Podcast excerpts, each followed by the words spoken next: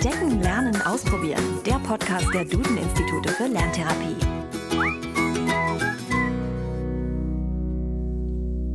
Hallo und herzlich willkommen zu einer neuen Folge von Entdecken, Lernen, Ausprobieren, dem Podcast der Duden-Institute für Lerntherapie. Ich bin Janina Brade. Schön, dass Sie zuhören.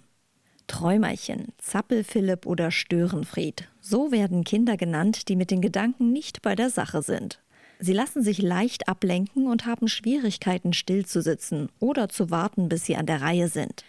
Wenn das dann zu Konflikten in der Familie führt oder wenn solche Kinder in der Schule nicht leisten können, was von ihnen erwartet wird und sie eventuell andere Kinder ablenken, dann wird dieses Verhalten zum Problem. Aufmerksamkeitsstörung, Hyperaktivität und Impulsivität sind nämlich Symptome der Aufmerksamkeitsdefizit-Hyperaktivitätsstörung, kurz ADHS. Und genau darum geht es heute im Lerntherapie-Podcast. Wir klären, woran man diese Aufmerksamkeitsstörung erkennt, wie sie behandelt wird, was bei lernschwachen Kindern mit ADHS in der Lerntherapie anders läuft und wir schauen, ob es einen Zusammenhang zwischen Lernschwierigkeiten und ADHS gibt. Darüber habe ich mit Dr. Lorenz Huck gesprochen.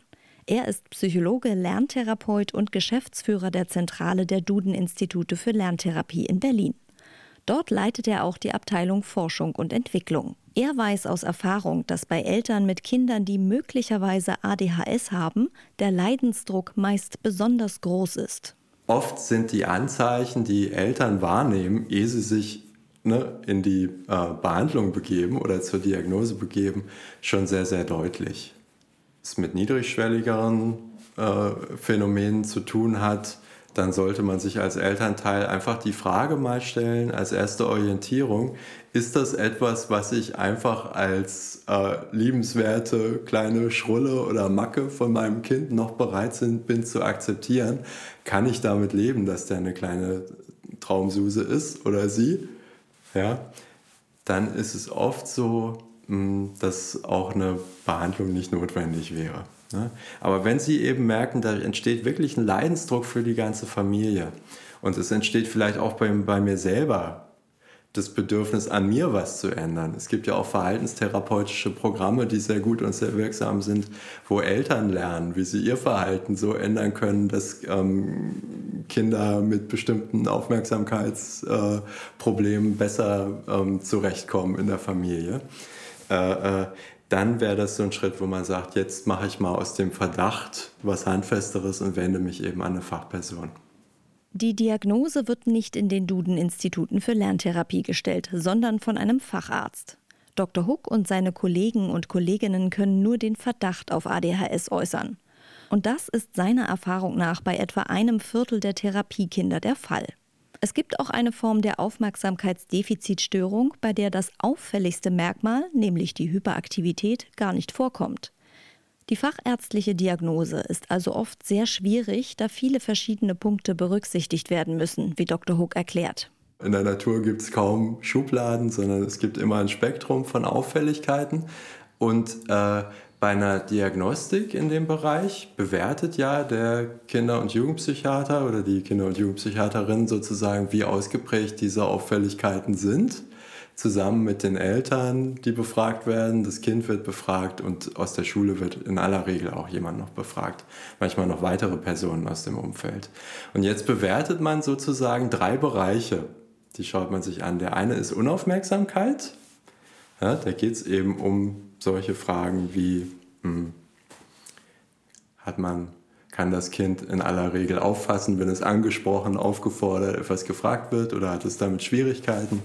Dann bewertet man so einen Bereich wie motorische Unruhe. Da geht es also zum Beispiel um so etwas wie, kann das Kind still sitzen in einer Situation, wo es angemessen wäre, still zu sitzen? In der Kirche, in der Schule oder so. Ja? Und dann bewertet man als dritten Bereich die Impulsivität kann das Kind zum Beispiel abwarten, bis es dran ist oder fällt es ganz schwer. Ja? Und äh, damit die ADHS-Diagnose oder die Aufmerksamkeitsdefizitsyndrom-Diagnose erst einmal zustande kommt, müssen aus diesen drei Bereichen jeweils eine bestimmte Mindestzahl von äh, Beobachtungen gemacht worden sein. Ne? Und zwar von, äh, muss sich das eigentlich auch in unterschiedlichen Lebensbereichen zeigen, also zum Beispiel in der Schule und in der Familie. Und das Kind soll es nach Möglichkeit auch bestätigen. Wenn ein Kind nur in der Schule zum Beispiel motorisch unruhig ist, dann hätte man so einen Hinweis darauf, Moment mal, vielleicht liegt es eher am Umfeld als am Kind. Ja? Und äh, aus dieser Diagnostik ergibt es sich dann, dass es sozusagen auch Subtypen gibt, die man versuchen kann abzugrenzen. Man kann also sagen, es gibt einen vorwiegend unaufmerksamen Subtyp, ne, der eben, wo die Unruhe entweder sich gar nicht bemerkbar macht oder nur ganz wenig. Und es kann eben auch einen vorwiegend motorisch unruhigen Subtyp geben, der abgegrenzt wird in vielen Studien, wo eben dieses Symptom dann ganz stark im Vordergrund steht. Wissenschaftler und Wissenschaftlerinnen vermuten, dass bei den ADHS-Symptomen eine Störung der Signalübermittlung im Gehirn vorliegt. Die Ursachen dafür können vielfältig sein. So kommen genetische Ursachen in Frage oder eine Vergiftung durch zum Beispiel Alkohol während der Schwangerschaft. Auch ungünstige Erfahrungen, die ein Kind im Laufe seiner Entwicklung immer wieder macht, können Auslöser für diese Störung sein. Die Aufmerksamkeitsdefizitstörung lässt sich aber behandeln. Neben verschiedenen Therapiemöglichkeiten gibt es auch die medikamentöse Behandlung. Viele haben in dem Zusammenhang sicher schon von dem Markennamen Ritalin gehört. Die Pille gilt oft als Heilmittel, doch die sollte nicht vorschnell eingenommen werden. Da kann man alle möglichen Befürchtungen dran knüpfen. Äh, lernt das Kind dadurch vielleicht, ne, dass es Probleme lösen kann, indem es Substanzen zu sich nimmt, erhöht sich die Suchtproblematik und so weiter äh, welche Nebenwirkungen hat so ein Präparat auch. Ja, es hat ja ein paar Nebenwirkungen. Und ich kann das alles nachvollziehen und finde deshalb auch, dass die Entscheidung, ob man Medikamente gibt und wie viel man auch davon gibt, sehr sorgfältig und immer mit Hilfe einer, eines Facharztes oder einer Fachärztin getroffen werden sollte. Dennoch glaube ich mittlerweile aus meiner Berufserfahrung und dem Zusammenarbeiten mit vielen Familien, wo ein Kind eben die Diagnose ADHS oder ADS hatte, dass oft es sinnvoll ist, Medikamente einzusetzen. Es erleichtert das Zusammenleben in der Familie in vielen Fällen und es erleichtert auch dem Kind, äh, speziell jetzt in unserem Bereich, Lernerfolge zu erleben ja, und all diese positiven Spiralen in Gang zu setzen, auf die wir so stark eingewiesen sind. Ich habe nämlich jetzt mit Hilfe des Medikaments habe ich erstmal einen ersten kleinen Erfolg, freue mich darüber, äh, kommt vielleicht wieder mehr zu, einer, zu der Überzeugung, ach Mensch, ich kann ja was lernen. Ja? Und wenn ich als Therapeut das noch geschickt begleite und dem Kind sage, die Pille hilft dir vielleicht ein bisschen dabei, ja, aber gelernt hast du selbst und du bist das, der das gewesen ist, dann nimmt das Kind diese Erfahrung eben mit und die transportiert sich auch, wenn das Kind irgendwann vielleicht wieder aufhört, Medikamente zu nehmen. Äh, und das ist was, was wir ähm, eigentlich glauben, aus den äh, großen Längsschnittuntersuchungen auch folgern zu können. Ähm, Medikamente helfen vor allem, wenn man flankierend, also gleichzeitig, äh, andere therapeutische Maßnahmen einsetzt. Das kann eine Verhaltenstherapie sein, das kann aber, wenn es notwendig ist, auch eine Lerntherapie sein aus meiner Sicht. Und wenn ähm, der Konsum der Medikamente einen relativ überschaubaren Zeitraum umfasst. Ja? Man stellt sich da im Moment vor, so zwei Jahre könnten das vielleicht sein. Denn äh, wenn man noch länger Medikamente nimmt, das haben zumindest große Untersuchungen ergeben, die Kinder über sehr viele Jahre ähm, verfolgt haben, dann ist sozusagen der Zusatznutzen, den man davon hat, die immer weiterzunehmen, ist gering. So, jetzt Vorsicht, es gibt Personen, die sagen, ich würde ohne gar nicht zurechtkommen und äh, ich nehme die weiter und äh, äh habe damit gute Erfahrungen gemacht und denen will ich das auch nicht wegnehmen. Das hängt vielleicht auch damit zusammen, dass ja der Stoffwechsel bei jedem Menschen sehr individuell ist und ähm, äh, das muss man bestimmt sehr genau betrachten. Aber wenn wir jetzt mal das große Ganze sehen, ist es so, wie ich gerade gesagt habe. In der Lerntherapie hat Dr. Huck mit den Medikamenten also gute Erfahrungen gemacht. Dass ADHS bei lernschwachen Kindern häufiger vorkommt, ist für ihn keine Überraschung. Viele Studien finden so einen Zusammenhang. Und äh, wenn diese Untersuchungen äh, genauer reinschauen, woran das liegt, dann merkt man oft, dass es an einem bestimmten äh, Teilbereich der ähm, Aufmerksamkeitsstörung liegen kann. Das sind die sogenannten exekutiven Funktionen, also die Fähigkeit, sich selber in einem komplexen Arbeitsprozess zu steuern. Das ist ein Teilbereich, der oft bei einer ADHS oder ADS vorliegt, ja, der aber eben auch oft bei Leserechtschreibschwäche und Rechenschwäche eine große Rolle spielen kann. Aus meiner praktischen Sicht und aus vielen Studien würde ich sagen, das ist ein ganz wichtiges Verbindungsgelenk. und ja, es gibt eine deutliche äh, überzufällige Häufigkeit davon, dass sich ähm, ADHS und Lernschwächen äh, vergesellschaftet zeigen, also gemeinsam auftreten. In so einem Fall ist die Geduld der Eltern gefragt. Und das ist oft alles andere als leicht. Daher hat Dr. Hook ein paar Tipps für zu Hause parat. Sagen wir mal, liebes Elternteil, du hast ein unaufmerksames Kind und das Kind hat außerdem noch eine Leserechtschreibschwäche. Wenn du jetzt mit der Erwartung rangehst, jeder Text, den das für die Schule schreibt, muss in der Hausaufgabensituation bis zur Fehlerfreiheit durchkorrigiert werden, kann das nicht gut gehen. Ja? Andererseits möchte ich natürlich, dass du dich für die Hausaufgaben engagierst und deinem Kind auch zeigst, dass es dir wichtig ist, dass es das gut macht. Und wie geht das jetzt?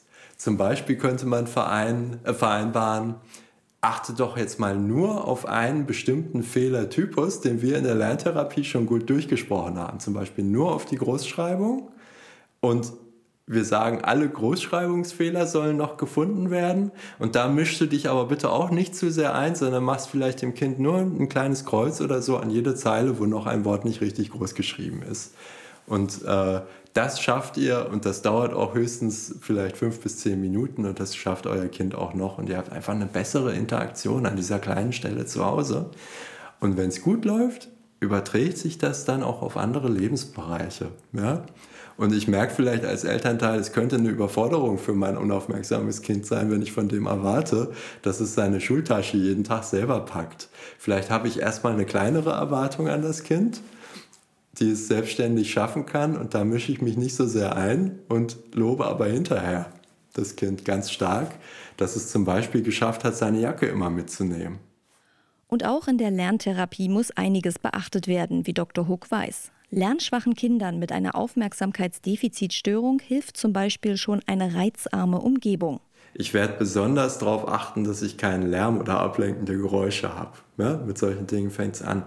Und ich werde unter Umständen auch darauf achten, ähm, dass ich ähm, Maßnahmen treffe, damit das Kind meine ähm, Instruktionen, sage ich jetzt mal, also dass meine Aufforderung, das, was ich vom Kind möchte, gut verstehen kann. Das kann manchmal bedeuten, ja, wenn ich merke, oh, mein kleines Gegenüber ist jetzt gerade mal wieder ganz woanders, dass ich das mal am Unterarm berühre. Ja? Dann ist es bei den allermeisten Kindern so, dass die erstmal gucken, hä, was war das? Mir in die Augen schauen.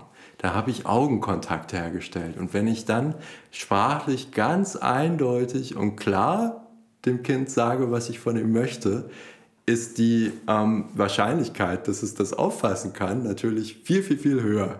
Ne? Und das sind alles so Dinge, die man beachten kann.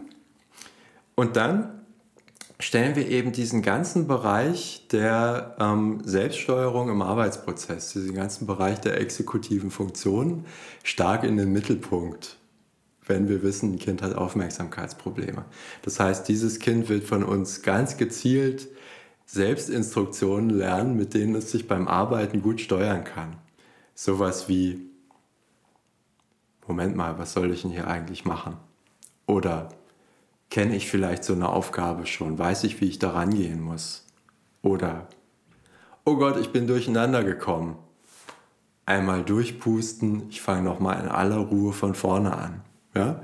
Das sind ähm, so, so, so äh, ganz typische äh, Selbstinstruktionen, die übrigens auch in Konzentrationstrainings, die es so gibt, eine Rolle spielen.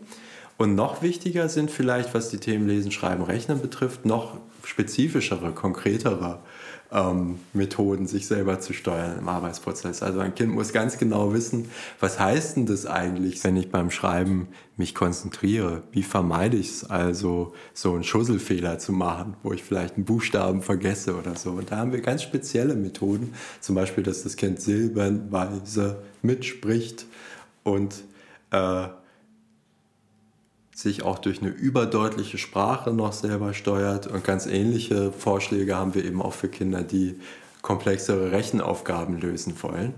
Und das trägt alles dazu bei, dass ein Kind ähm, zu guten Ergebnissen kommt im Lernen, obwohl es vielleicht eine Aufmerksamkeitsproblematik hat. Und je mehr Hilfe es vorher vielleicht schon bekommen hat oder in manchen Fällen auch nebenbei noch bekommt durch andere therapeutische Maßnahmen, desto besser.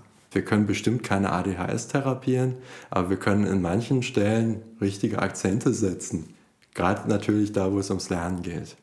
Mit diesem schönen Schlusssatz von Dr. Hook sind wir am Ende dieser Podcast-Folge. Sie wissen jetzt also, dass eine Lerntherapie lernschwachen Kindern mit ADHS helfen kann. Doch es ist wichtig, solche Kinder in allen Lebensbereichen zu unterstützen, also auch zu Hause durch die Eltern bis hin zu möglichen zusätzlichen Therapien, wie eine Verhaltenstherapie oder vielleicht auch eine medikamentöse Behandlung. Haben Sie noch Fragen zu diesem Thema oder Themenwünsche, andere Fragen oder Probleme rund ums Thema Lernschwäche? Dann schicken Sie uns einfach eine E-Mail an podcast.duden-institute.de. Hat Ihnen der Podcast gefallen? Dann abonnieren Sie ihn doch einfach. So verpassen Sie keine weiteren Folgen. Und natürlich freuen wir uns auch über Teilen, Liken oder eine Bewertung. Mehr zum Thema Lerntherapie und Co. erfahren Sie auf www.duden-institute.de. Bis nächsten Donnerstag.